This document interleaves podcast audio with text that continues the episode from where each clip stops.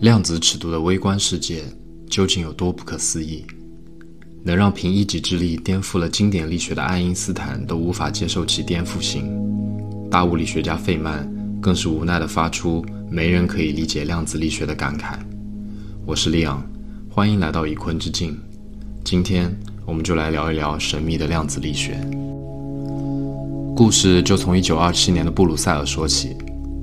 这座充满诗意的城市像往年一样静谧地躺在塞纳河畔，却又因为一群人的降临而星光璀璨。请注意，我用的是“降临”这个词语，因为称这群人为神明也毫不为过。他们二十九人，每一位都极大地拓宽了人类认知的疆界，并且诞生了十七位诺奖得主。这批最顶尖的物理学家从世界各地荟萃于此，参加第五届索尔维会议。此行的目的只有一个，那就是探讨量子理论。与会的最强大脑们分为两派，一边是提出该理论，以尼尔斯·波尔为首的哥本哈根学派，另一边则是反对该理论的反对派。而他们的领头人，正是大名鼎鼎的吉尔伯特·爱因斯坦。会议一开始，哥本哈根学派就开始滔滔不绝地阐述着他们的量子理论。在他们的理论中，量子是一份一份的不可再分的最小单元，能量是一份一份的能量子，光也是一份一份的光量子，所以量子世界是不连续的。什么意思呢？比如我们去爬山，如果山路是阶梯，我们就说这是不连续的。我们描述爬山的距离，可以用爬了 n 个阶梯来表示，这个 n 显然必须是整数。我们不能说今天爬了五十点六个台阶。反之。如果山路是斜坡，这就是连续的。在这个不连续的量子世界里，一个粒子可以同时展现出多个状态。比如一个电子，它可以同时左旋和右旋，它也可以同时出现在空间的多个地方，并且互相干涉、彼此影响。这种现象被称作量子叠加。只有当人去观察它，它才会瞬间确定为一个固定的状态。这就是叠加态的坍缩。很多人拿宏观世界的掷硬币来类比这个现象，其实并不准确，因为当硬币结束旋转，落入你的手掌被盖住的时候，哪面朝上的结果已经形成，只是你还没有看到。量子世界是，在你看到硬币之前，这枚硬币是两个重叠在一起的虚影，一个正面朝上，一个背面朝上。当你看到它时，它才随机地坍缩成其中某一实体。而当你再次盖上，它又调皮地回到了之前那种虚幻之中。如果一个粒子衰变成了两个更小的粒子 A 和 B，这两个粒子之间会存在一种鬼魅般的相互作用。如果粒子 A 在观测时坍缩成了自旋向左，那么同时，请注意是同时，不是立刻或者马上，量子 B 会坍缩成自旋向右。就算 A 和 B 在这宇宙的不同角落。相隔上亿光年，这种作用依然存在，这就是所谓的量子纠缠。又拿一个经典的例子举例：我买了一双手套，分别将左右手随机寄给住在太阳的小明和住在地球的小红。在小明打开快递盒，发现拿到的是左手套的同时，我们就知道小红拿到了右手套。这个信息是在小明拆快递的瞬间得到的。即使阳光从太阳出发抵达地球，也需要八分钟的时间。这个例子同样不够准确，其漏洞在于手套在我寄出的瞬间就已经确定并且不再更改。但是量子世界的真实情况却是这两个快递盒中的手套会处在既左又右的叠加态中，谁拿到哪只手套，这个结果是绝对随机的，并且它们之间的这种相互作用。并不是靠手套粒子中的逻辑推导，而是一种真实发生的铁律。这种鬼魅般超越距离限制的相互作用，让这两只手套看似天各一方，实则紧密相连。除此以外，哥本哈根学派还有很多在当时看来非常毁三观的理论，比如波恩对量子波动方程的几率解释。通过该方程，我们只能知道某一时刻。某一特定空间内找到电子的概率，这在当时大多数物理学家看来简直是天方夜谭，甚至没有职业操守。他们认为物理研究的是物理实在，通过公式，你可以知道一颗球从比萨斜塔落在地面的精确时间，也可以知道未来某个时刻一个行星的精确位置。但你现在告诉我一个基本方程在描述一个事物出现的数学概率，这未免太扯，太不负责任了。难道上帝在掷骰子吗？还有海森堡提出的不确定性原理，他表示。你永远无法同时知道一个量子的位置和动量，这里的动量就是质量乘以速度。这种无法同时被测量的物理量叫做共轭物理量。除了位置和动量，还有能量和时间、角动量和角度等。这一理论是量子力学中非常重要的基要理论，后续几乎所有的研究都在它的基础上开展。在哥本哈根学派做出以上阐述之后，反对派开始向他们发难。爱因斯坦一上来就毫不客气，搬出了他的绝学相对论。他表示，任何东西的传输都有一个速度，并且不能超过光速。你们说的量子纠缠，两个量子之间鬼魅一般的相互作用，违背了这一点。想要说得通，你们先推翻我的相对论再说。另外，你们的几率解释也不对，上帝是不会掷骰子的。另外一边的波尔也丝毫没有被吓到，反击道。请你不要告诉上帝该怎么做，所有的实验都在证实我们的理论是正确的。你要反对，就拿出实验来。爱因斯坦早就预料到波尔会拿实验说事，他微微一笑，拿出他最擅长的武器——思想实验。假定我有一个挂在弹簧上的遮光板，遮光板上开了一条窄缝，我每次向这块遮光板发射一个电子，电子穿过窄缝。它的反作用力将会表现在弹簧的伸缩上，进而推算出电子穿过瞬间的动量。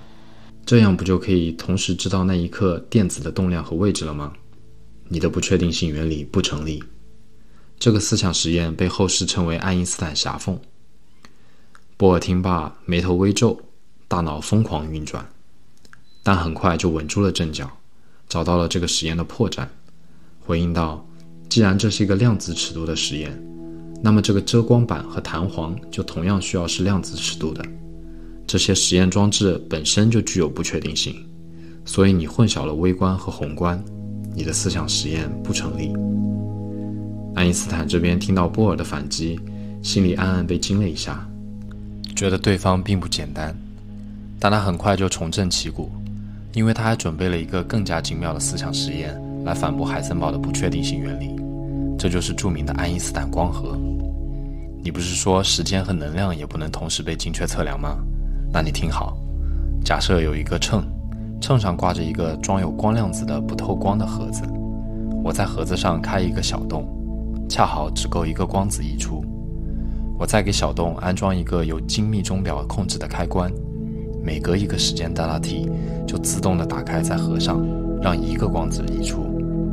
这个瞬间质量的变化 delta m 就被秤记录下来，再通过我的智能方程 E 等于 mc 的平方计算出此时的能量。你看，和你的不确定性原理相违背了吧？这一次，波尔、海森堡以及哥本哈根学派的其他人全部愣住了，他们被眼前这个满头蓬松白发、说话操着德国口音的犹太老头震慑住了。这个实验如此简单，又如此精妙。他们无言以对，心如死灰，甚至开始怀疑起自己亲手建立起来的理论。两个大神之间的首次对决以爱因斯坦的胜利、波尔的暗自神伤而告终。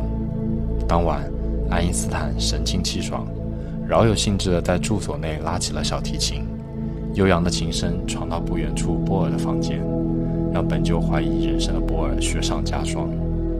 第二天。众位大神再次齐聚会场，爱因斯坦望向对面的波尔、海森堡等人，竟发现昨日的阴霾已经一扫而空，他们的眼神里恢复了往日的神采。他的心里有一丝不祥的预感。果然，会议一开始，波尔就针对昨天的光合实验展开了反击。他说：“当光子溢出光合，秤因为光合质量的减轻就会往上抬一点点。”根据您广义相对论中的理论，空间中不同位置的时间也不相同，所以时间没法确定。这依然满足不确定性原理。这里我插一句题外话，正如波尔所说，时间并不是一个万物统一的客观存在，而是空间中的每个点都有属于自己的时间。关于什么是时间，我之后会专门做一期节目来解释。这一次，换爱因斯坦愣在原地，他万万没想到，波尔竟然用他自己的理论反驳了他的思想实验，用魔法打败了魔法。他无言以对。但是心里并不服输，依然坚信他那颗被上帝亲吻过的大脑所带来的直觉，量子力学是不完备的。这次会议他不再发言，但我们都知道，这个倔强的老头有朝一日一定会卷土重来。转眼时间来到了1935年，爱因斯坦的大招来了，一篇名为《能认为量子力学对物理实在的描述是完备的吗》的论文横空出世。瞬间吸引了整个科学界的眼球。这篇论文提出了一个定域实在论的概念，它再次质疑了量子纠缠的超距作用。在量子坍塌的瞬间，A 和 B 是怎么传递信息的？这种超光速的传递不仅违背了相对论，甚至违背了因果律。什么意思呢？比如我手里有一支笔，我想把它送给正在收听的你。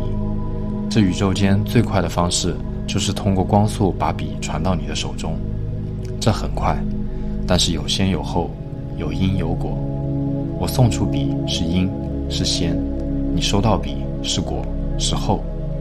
但是如果量子纠缠的作用成立，那么这支笔就可以突然从我这里消失，又同时在你手中出现。